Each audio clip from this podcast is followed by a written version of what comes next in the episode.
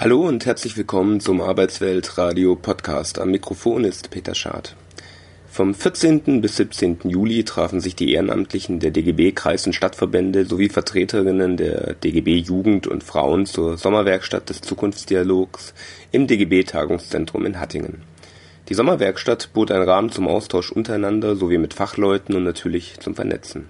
Auch der Arbeitsweltradio-Podcast war vor Ort und hat sich mit Melanie und Katrin getroffen und mit ihnen über ihre Arbeit beim Zukunftsdialog unterhalten. Im Folgenden nun das leicht gekürzte Interview. Ja, ich bin äh, Melanie Frerichs und äh, arbeite äh, beim DGB in der Bundesvorstandsverwaltung. Ich bin Katrin Biegner und arbeite auch beim DGB in der Bundesvorstandsverwaltung und bin zuständig für die Online-Kommunikation und Zukunftsdialog. Jetzt wissen wir schon, was du mit dem Zukunftsdialog zu tun hast. Magst du ganz kurz erzählen, wie deine Verbindung zum Zukunftsdialog ist? Genau, ich arbeite auch im Team Zukunftsdialog und bin für die inhaltliche Koordinierung zuständig und für die Ergebnissicherung. Was ist denn der Zukunftsdialog? Ja, alles fing damit an, dass es ähm, beim letzten Bundeskongress des DGB einen großen Antrag gab, äh, der A001. Ähm, Dort wurde beschrieben, dass der DGB gerne ähm, wieder stärker gesellschaftspolitisch ähm, sichtbar werden möchte. Ähm, Betonung auf Sichtbarkeit, weil äh, wir sind als DGB gesellschaftspolitisch aktiv. An dem Zukunftsdialog ist das Besondere, dass wir ähm, den gesellschaftspolitisch äh, aufstellen und nicht betriebspolitisch. Ähm, das Interessante dabei ist, dass es etwas was es vor vielen Jahrzehnten schon mal gab, die Idee, ähm, dass man an die Wohnorte äh, der Kolleginnen und Kollegen geht und nicht dort, wo sie arbeiten. Ähm, das heißt, wir gehen auch mit Themen, die sie besonders äh, betreffen, vor Ort, regional ähm, äh, ran, an die Themen Wohnen, Mobilität etc. Wir haben sehr viele Themen, die wir über den Zukunftsdialog spielen.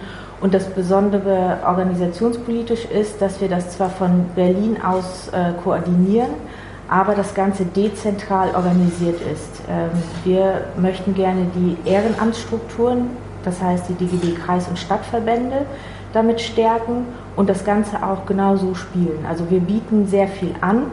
Ähm, der Zukunftsdialog ist in Aktionen und Veranstaltungen so modular aufgebaut und in so vielfältigen Themen, dass die Kolleginnen und Kollegen vor Ort sich das Thema und die Aktion schnappen können, die für sie vor Ort am drängendsten, wichtigsten sind und wo es am meisten Sinn macht, das zu tun.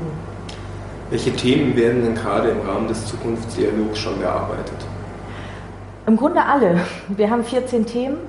Ähm, wir haben drei Highlight-Themen rausgepickt. Ähm, das heißt, äh, die gesamte äh, Wohnungspolitik, Tarif, ein schwieriges Thema, äh, Tarifbindung ähm, gesellschaftspolitisch zu spielen. Es geht aber. Äh, und dann haben wir noch die Alterssicherung, Rente.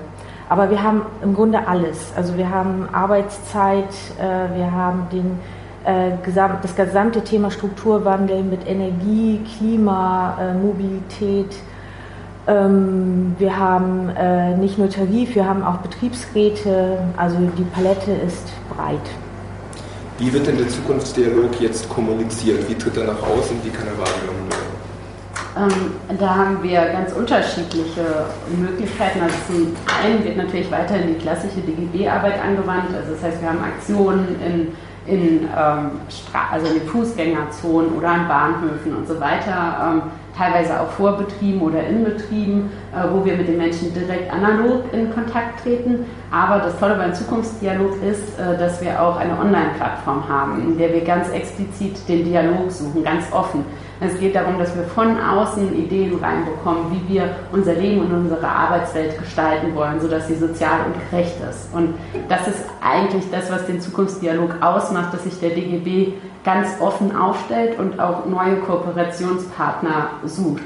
Also alle Menschen, die das Ziel haben, äh, unsere, unser Leben und unsere Arbeitswelt sozial und gerecht zu gestalten, sind eingeladen mitzuwirken. Und die müssen nicht mit allen DGB-Beschlüssen übereinstimmen, sondern man kann sich auch den gemeinsamen kleinsten Nenner suchen, zum Beispiel im Bereich Wohnen oder im Bereich ähm, Verkehr und dann gemeinsam Projekte an den Start bringen, die vor Ort ähm, im Wohn, also bei, bei den Leuten im Wohngebiet ähm, gebraucht werden. Ja, zum Beispiel ist der Deutsche Mieterbund jetzt beim Thema Wohnen ein ganz starker Partner für uns gewesen. Zum Beispiel in NRW ähm, äh, hat man gemeinsam mit noch weiteren Partnern von den sozialen Wohlfahrtsverbänden ähm, eine Unterschriftenaktion äh, gestartet. Ähm, also wir sind offen für neue Partner in, äh, in Baden-Württemberg, äh, arbeite ich mal mit den Kirchen zusammen am, ähm, an dem Wohnungsthema. Also das sind zum Teil Partner, mit denen man schon in der Vergangenheit zusammengearbeitet hat, aber wir öffnen uns auch neuen Initiativen, äh, die auch kleiner sind und vielleicht nicht so viel Schubkraft und so viel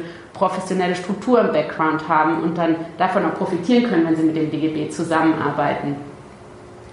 Jetzt nehme ich an, dass äh, gerade Leute zuhören, die der Gewerkschaft im weitesten Sinne gewogen sind, die ehrenamtlich in der Gewerkschaft aktiv sind, vielleicht beim DGB aktiv sind. Wenn die jetzt neugierig geworden sind, wie können die aktiv werden im Zukunftsdialog? Äh, also jeder, der, äh, der im Zukunftsdialog aktiv werden will, hat zum einen die Möglichkeit, ähm, also wenn man jetzt nur eine Idee einbringen möchte, kann man auf redenwirüber.de gehen und seinen, seinen Impuls ähm, einfach eintippen und abschicken. Ähm, man hat, es gibt auch Dialogkarten, also analoge Karten, auf die man seine Ideen schreiben kann und die man uns dann zuschicken kann. Äh, die pflegen wir dann auch wieder auf dieser Online-Plattform ein.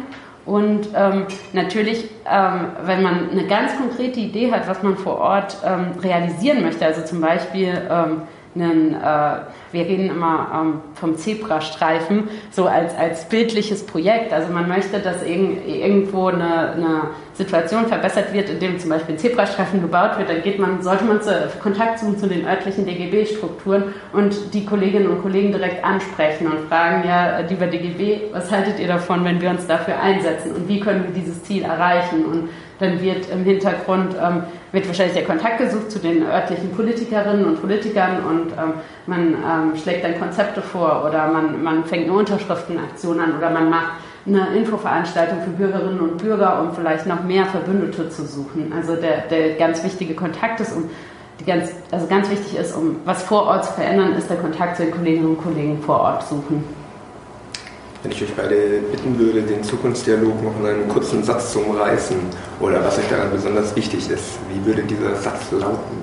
Für mich ist der Zukunftsdialog eine andere Form, mit den Menschen draußen zu sprechen, als das, was wir klassischerweise sonst tun, um Aufmerksamkeit für das zu erregen, was unsere Arbeit ist.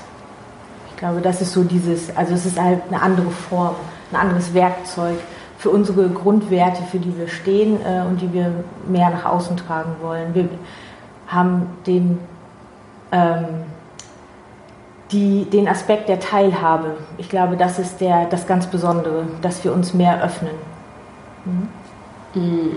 Für mich bietet der Zukunftsdialog allen Menschen, die im DGB aktiv sind, einen Werkzeugkoffer, mit dem sie die Herausforderungen unserer Zeit angehen können, um, äh, um unser Leben gut, gerecht zu gestalten.